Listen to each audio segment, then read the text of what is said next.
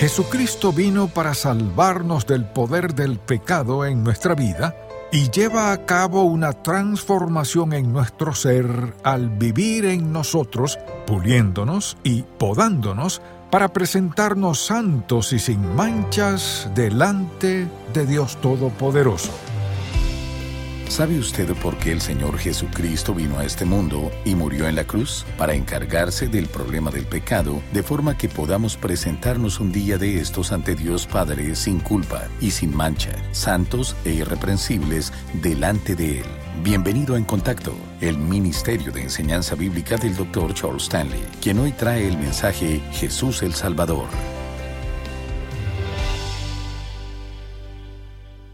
Quisiera que vayamos a Mateo capítulo primero. El mensaje de hoy se titula Jesús el Salvador. Y me gustaría que notara algo en este pasaje. Al terminar la genealogía, dice así en el versículo 16, y Jacob engendró a José, marido de María, de la cual nació Jesús llamado el Cristo, el Mesías.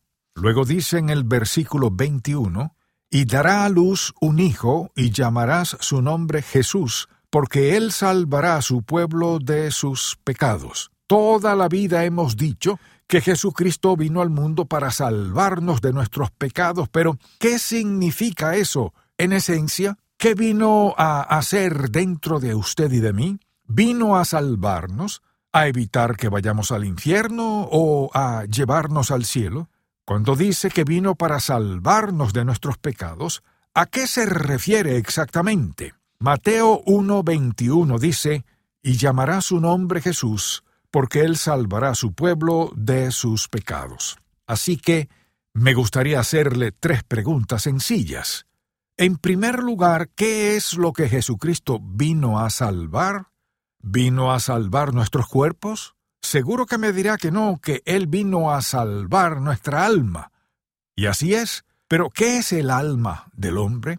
A menudo vivimos como si aquí tuviéramos un alma, mientras consiga salvarla y Dios se ocupe de eso y yo tenga escrito mi nombre en el libro de la vida del Cordero y sepa que estoy eternamente seguro y que iré al cielo, a Dios realmente no le interesará demasiado lo demás mientras mi alma esté a salvo en el cielo y yo vaya de camino. Pensar así me da un poco de libertad para vivir la vida en cierto modo como yo quiera, y puede que no sea perfecto, que no satisfaga a Dios, que no le agrade, que no cumpla su propósito, pero después de todo, estoy eternamente seguro porque mi alma es salva y me iré al cielo cuando muera. Es posible que no nos guste admitir que pensamos así o que esa era la manera en que pensábamos antes, pero muchas personas todavía piensan que el alma es algo que Dios ha salvado aparte de ellos mismos y que siempre que el alma esté bien, todo lo demás saldrá bien. Pero quisiera que sepa lo que enseña la Biblia.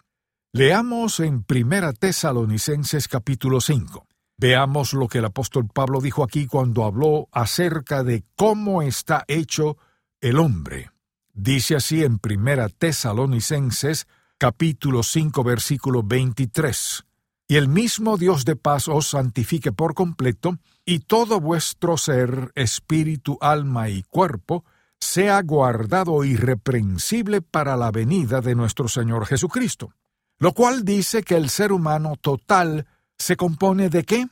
De espíritu, alma y cuerpo. La parte más recóndita es el espíritu, la parte interior es el alma y la parte exterior es el cuerpo. ¿Qué es lo que Jesucristo vino a salvar? Usted dirá, bueno, espere un minuto, si vino a salvar el cuerpo, ya todo está perdido porque las personas mueren, son enterradas y sus cuerpos se descomponen, pero no dice la escritura también en Primera Tesalonicenses capítulo 4 que en el día postrero cuando la iglesia sea arrebatada, los cuerpos de los creyentes serán resucitados instantáneamente en un abrir y cerrar de ojos y serán transformados a imagen de Cristo sin limitación de tiempo y espacio y arrebatados juntamente en el aire para encontrarse con sus almas y espíritus para estar siempre con el Señor. Cuando el Señor Jesús vino a salvar a la humanidad, Dios no ignoró el cuerpo porque dice que uno de estos días este viejo cuerpo que está decrépito y ha sido deformado y paralizado por el pecado, se convertirá en un nuevo cuerpo. Así que tendremos un cuerpo glorificado. La segunda cosa de la que se habla aquí es de todo vuestro ser, espíritu, alma y cuerpo. Ahora bien, estamos trabajando desde fuera hacia adentro del cuerpo, el cual es el que alberga el alma. ¿Pero qué es el alma? El alma de una persona es su mente, su voluntad, sus emociones, su conciencia. En otras palabras, es la verdadera personalidad, el verdadero yo que habita dentro de un cuerpo físico, ya sea delgado o gordo, alto o bajo, joven o viejo, sea como sea. Esta es la casa del alma del ser humano. El verdadero yo es cómo pensamos. El verdadero yo es cómo nos sentimos. El verdadero yo es el que toma las decisiones. La mente, la voluntad, las emociones, esa es nuestra personalidad. Ese es el medio por el cual nos expresamos, nos relacionamos con el mundo exterior y entre nosotros a través del cuerpo. Nos relacionamos con nosotros mismos a través del alma. Luego, hay otra parte de nosotros que se llama el espíritu y fue la intención de Dios desde el principio que los seres humanos nacieran en el huerto del Edén con un espíritu mediante el cual pudieran relacionarse con Dios y que Él también pudiera, por medio del espíritu, tratar con ellos e influir en sus mentes, en su voluntad y sus emociones, es decir, en su alma. Así el ser humano podría expresar la mente, la voluntad y las emociones de Dios a través de su cuerpo. Dios pretendía que el hombre viviera todos los días de su vida de esa forma, de esa manera. Quería vivir su vida a través de nosotros, expresar su vida en nuestros cuerpos físicos por medio de nuestros ojos, oídos, labios, que todo nuestro ser físico expresara la vida de Dios. Esa fue su intención original. Pero en el huerto del Edén, cuando el hombre cayó, se cumplió la advertencia que Dios le había hecho. El día que comas del fruto de este árbol, ciertamente morirás. Génesis 2.17. ¿Y qué murió? Todo murió. El espíritu del hombre murió por lo que el hombre ya no puede nacer con un espíritu vivo para con Dios. Y el alma del hombre también murió. Cuando digo eso me refiero a que el ser humano perdió la capacidad que una vez tuvo en el Edén. Tenía una mente, pero sin inhibiciones del pecado. Tenía voluntad y emociones que eran totalmente libres porque no existía el pecado. Tenía un cuerpo físico que podría haber existido para siempre, pero que el pecado destruyó. Así que el hombre murió totalmente en su espíritu y comenzó a morir en su alma, es decir, en su mente, su voluntad y sus emociones, su personalidad nunca podría ser igual por la presencia de la muerte y el principio del pecado. Nunca podría convertirse en lo que Dios quería que fuera. Y, en tercer lugar, su cuerpo comenzaría a morir en esta vida. Y finalmente, antes de que Dios lo llame, sería un hombre muerto físicamente desde el punto de vista del mundo. De esta forma, el hombre murió en el Edén. Ahora bien, ¿a qué vino Cristo a este mundo? A recuperar no solo una parte de lo que la humanidad había perdido, sino todo lo perdido. Todo ser humano viene a este mundo con un espíritu muerto a las cosas de Dios. Una persona que no es salva no puede relacionarse con Dios. Tiene un conocimiento limitado y escaso de Dios. Pero nadie puede tener comunión con Dios hasta que por fe reciba al Señor Jesucristo como su Salvador.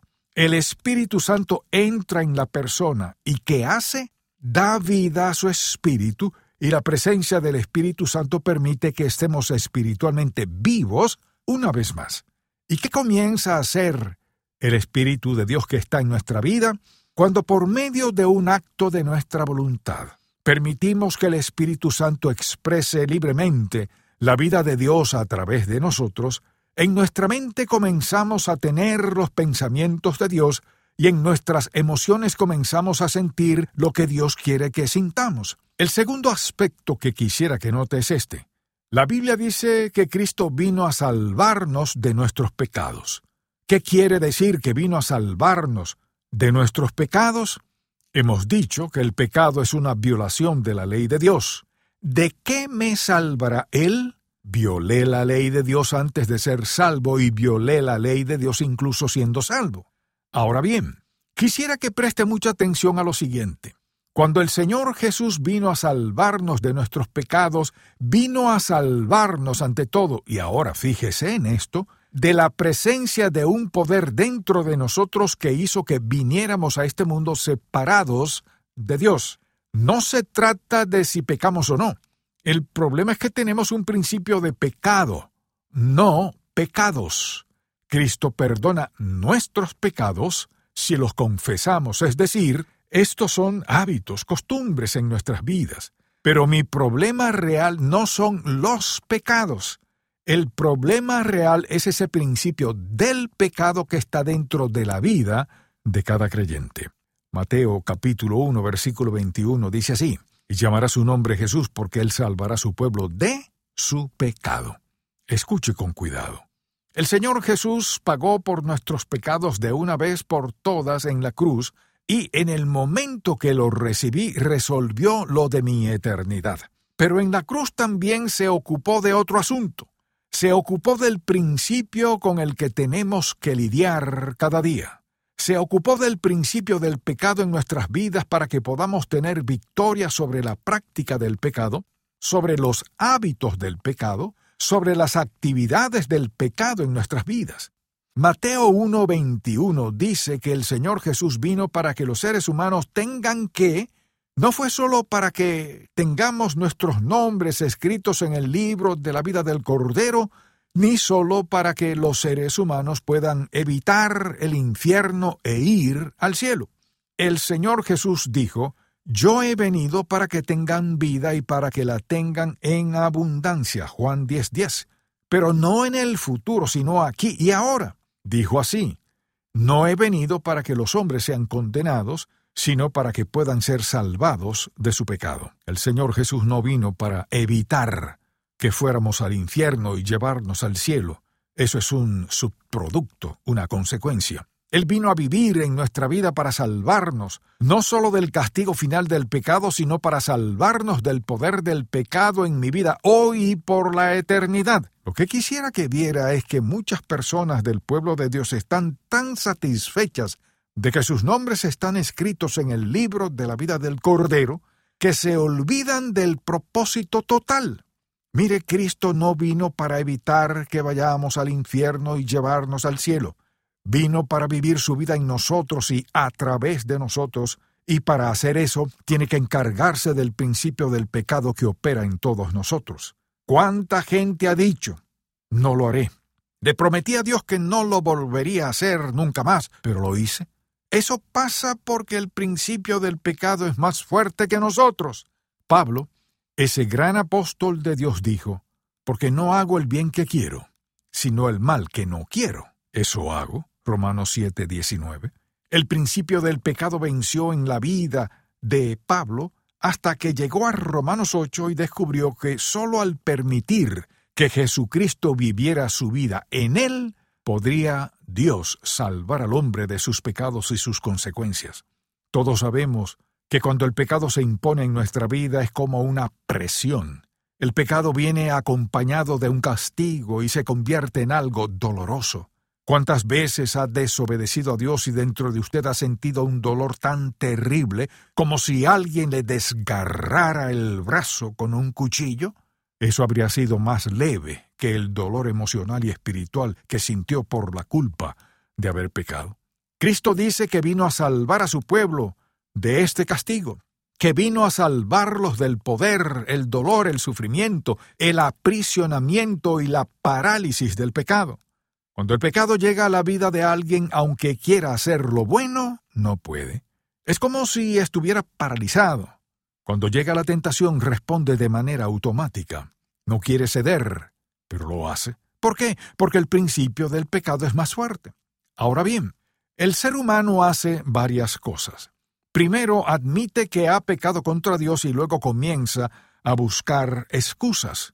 Luego empieza a teorizar al respecto hasta que finalmente justifica todo diciendo, Después de todo, ya soy salvo. Cuando tenía nueve años, mi madre me llevó por el pasillo central de la iglesia, me puse de rodillas y acepté a Jesucristo como mi Salvador. Sé que no seré un santo, que no voy a ser perfecto y que probablemente no agrade a Dios, pero me iré al cielo y después de todo, eso es lo que importa, que pueda entrar. Ojalá Dios nos ayude a entender algo que quisiera que veamos ahora. No debemos ver la salvación de esa manera, amable oyente. Blasfemamos contra Jesucristo cuando decimos que lo único que importa es llegar al cielo, aunque sea por los pelos. Vea lo que dice en Mateo capítulo 1, versículo 21. Y llamará su nombre Jesús, porque él salvará a su pueblo de su pecado. ¿Por qué cree que Jesucristo quiere salvarlo de su pecado? Leamos Colosenses capítulo 1 versículos 19 al 22. Me gustaría explicarle algo después que lo leamos. Dice así Colosenses capítulo 1 versículos 19 al 22. Por cuanto agradó al Padre que en Él, es decir, en Jesucristo, habitase toda plenitud, y por medio de Él reconciliar consigo todas las cosas, esto es, para que tengamos una relación correcta con Él. Así las que están en la tierra como las que están en los cielos, haciendo la paz mediante la sangre de su cruz y a vosotros también, que erais en otro tiempo extraños y enemigos en vuestra mente, haciendo malas obras, ahora os ha reconciliado, y escuche esto, en su cuerpo de carne por medio de la muerte, es decir, por la cruz del Calvario, para presentaros santos y sin mancha e irreprensibles delante de Él. ¿Sabe usted por qué el Señor Jesucristo vino a este mundo y murió en la cruz? para encargarse del problema del pecado de forma que podamos presentarnos un día de estos ante Dios Padre sin culpa y sin mancha, santos e irreprensibles delante de Él. Dios Todopoderoso envió a su Hijo unigénito a este mundo para que podamos ser liberados del castigo definitivo del pecado, que es la muerte eterna, y también de su práctica y de su poder en nuestras vidas, lo cual destruye la mente, las emociones y la voluntad del ser humano. Sin embargo, su propósito supremo es que podamos ser totalmente redimidos en espíritu, alma y cuerpo, para que podamos presentarnos ante Él en la eternidad sin mancha, sin defecto y sin pecado. Esto no significa que estaremos sin pecado aquí abajo, sino que nuestras vidas podrán reflejar la vida misma de Jesucristo. Dios creó a cada uno de nosotros para Él mismo. Permítame preguntarle algo. Si eso es cierto, ¿Podemos conformarnos con vivir una fe mediocre, pecaminosa infame, practicando el pecado deliberadamente ante Dios, tomando la salida fácil y permitiendo el pecado en nuestras vidas, sabiendo que no debería estar allí? ¿Podemos mirar la vida de esa forma? Nuestro problema es que necesitamos vislumbrar la eternidad, amable oyente, porque reflejaremos a nuestro Señor por toda la eternidad. Dios dice que nos hizo para sí mismo. Amable oyente, cuando nos presentemos delante de Dios con toda nuestra vida, le presentaremos una vida indiferente de mala calidad, lo que apenas pudimos hacer mientras luchábamos por satisfacernos a nosotros mismos de manera independiente de Dios, o nos presentaremos delante de Él con Cristo en nuestro corazón haciendo de nosotros todo lo que deseaba que fuéramos. Nadie, excepto usted, puede responder a esta pregunta. Oremos. Padre, perdónanos por permitirnos tanto de lo que no debería estar en nuestras vidas. Límpianos, Padre. Sabemos que esto no es algo que puedas hacer de manera grupal, sino que es algo individual en cada uno de nosotros. Te pido también por aquellos que aún no son salvos, aquellos que están luchando por encontrar satisfacción, propósito y significado en sus vidas sin contar con Jesucristo. Te pido en el nombre de Jesús que el Espíritu del Dios viviente haga que cada una de esas personas se postre de rodillas en este momento en total desesperación y que sepa que sin Cristo nada tiene sentido, ni propósito alguno, ni satisfacción, sino una lucha interminable, infructuosa y desastrosa que podría terminar en la separación eterna de un Padre amoroso. Te alabamos Dios por amarnos con un amor que está más allá de nuestro entendimiento y por darnos a Cristo quien hace posible que vivamos aquí y ahora con éxito, de manera victoriosa, con alegría y con un sentido de realización, propósito y significado en la vida. Te pedimos, Padre, que todos puedan conocerlo a Él de esta misma manera, en el maravilloso nombre de nuestro Señor Jesucristo. Amén. Gracias por escuchar En Contacto, el Ministerio de Enseñanza Bíblica del Dr. Charles Stanley. ¿Está usted en una situación desesperada o tal vez conozca a alguien que lo está? Escuche más acerca de este tema en la edición para hoy de Un Momento con Charles Stanley. Si desea adquirir el mensaje de hoy, Jesús, el Salvador, el cual forma parte de la serie El carácter de Dios, volumen 1, llámenos al 1-800-303-0033 dentro de los Estados Unidos y Puerto Rico o visite encontacto.org. ¿Qué tanto está dispuesto a confiarle a Dios? Mi familia. Mi hogar. Cuando todo vaya bien. Y cuando las cosas no vayan tan bien. Estoy dispuesta, pero no sé cómo confiar en Dios por completo. Si lo amamos de verdad y si realmente creemos que su amor es perfecto, confiaremos en Él en los momentos más difíciles. ¿Puede aún confiar en Dios? El libro más reciente del Dr. Charles Stanley, ya disponible. Visite en contacto.org diagonal confiar. Cada mes encontrará una enseñanza bíblica práctica e inspiración al leer la carta del Dr. Stanley, del corazón del pastor. El aliento que recibimos de cada carta es muy valioso y útil para el crecimiento espiritual de mi esposo y el mío. Esperamos con ansias cada mes las lecciones de vida que el Dr. Stanley nos da. Para recibir la carta mensual gratuita del Dr. Stanley, del corazón del pastor, visite encontacto.org diagonal suscríbase. La Biblia les dice a los creyentes que echen sus ansiedades sobre el Señor, pero esas cargas extremas no son tan fáciles de desechar. A continuación, la edición para hoy de Un Momento con Charles Stanley. Permítame darle un ejemplo. Estaba hablando con alguien anoche quien está pasando por una situación muy difícil y le dije, mira, no solo tienes que orar, tienes que clamar a Dios. En el Antiguo Testamento, David dijo, Clamé al Señor y el Señor me escuchó y me liberó de todas mis angustias. Y lo dice varias veces. Así que cuando clama a Dios, lo que está haciendo es expresar su desesperación por Él. Dios, no puedo curar esto, no puedo cambiarlo, no puedo hacer que funcione. Padre, tú puedes y yo estoy expresando el profundo y anhelado deseo de mi corazón por mi amigo que está en una desesperada necesidad de sanación para su cuerpo. Clamar a Dios no significa que no le crea, es expresar, Dios, estoy confiando en ti para hacer esto, estoy clamando a ti. La razón por la que me di cuenta de eso es porque había leído en los Salmos que David habla de clamar a Dios y pensé, ¿qué significa eso? Significa que se sentía inadecuado dentro de sí mismo, totalmente dependiente de Dios. Y no presionaba a Dios, sino que le expresaba el anhelo más profundo de su corazón y estaba seguro de que Dios haría algo en esa situación y lo vemos a través de las Sagradas Escrituras.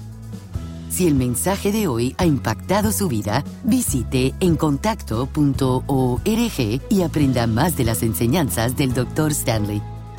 ¿Quién es el Espíritu Santo? ¿Qué papel juega en nuestra vida? Mañana el Dr. Stanley continúa con la serie El carácter de Dios y trae el mensaje El Espíritu Santo. Espero que pueda sintonizarnos para más de En Contacto, el Ministerio de Enseñanza Bíblica del Dr. Charles Stanley. Este programa es una presentación de Ministerios en Contacto, Atlanta, Georgia, y permanece en esta estación gracias a sus oraciones y donativos.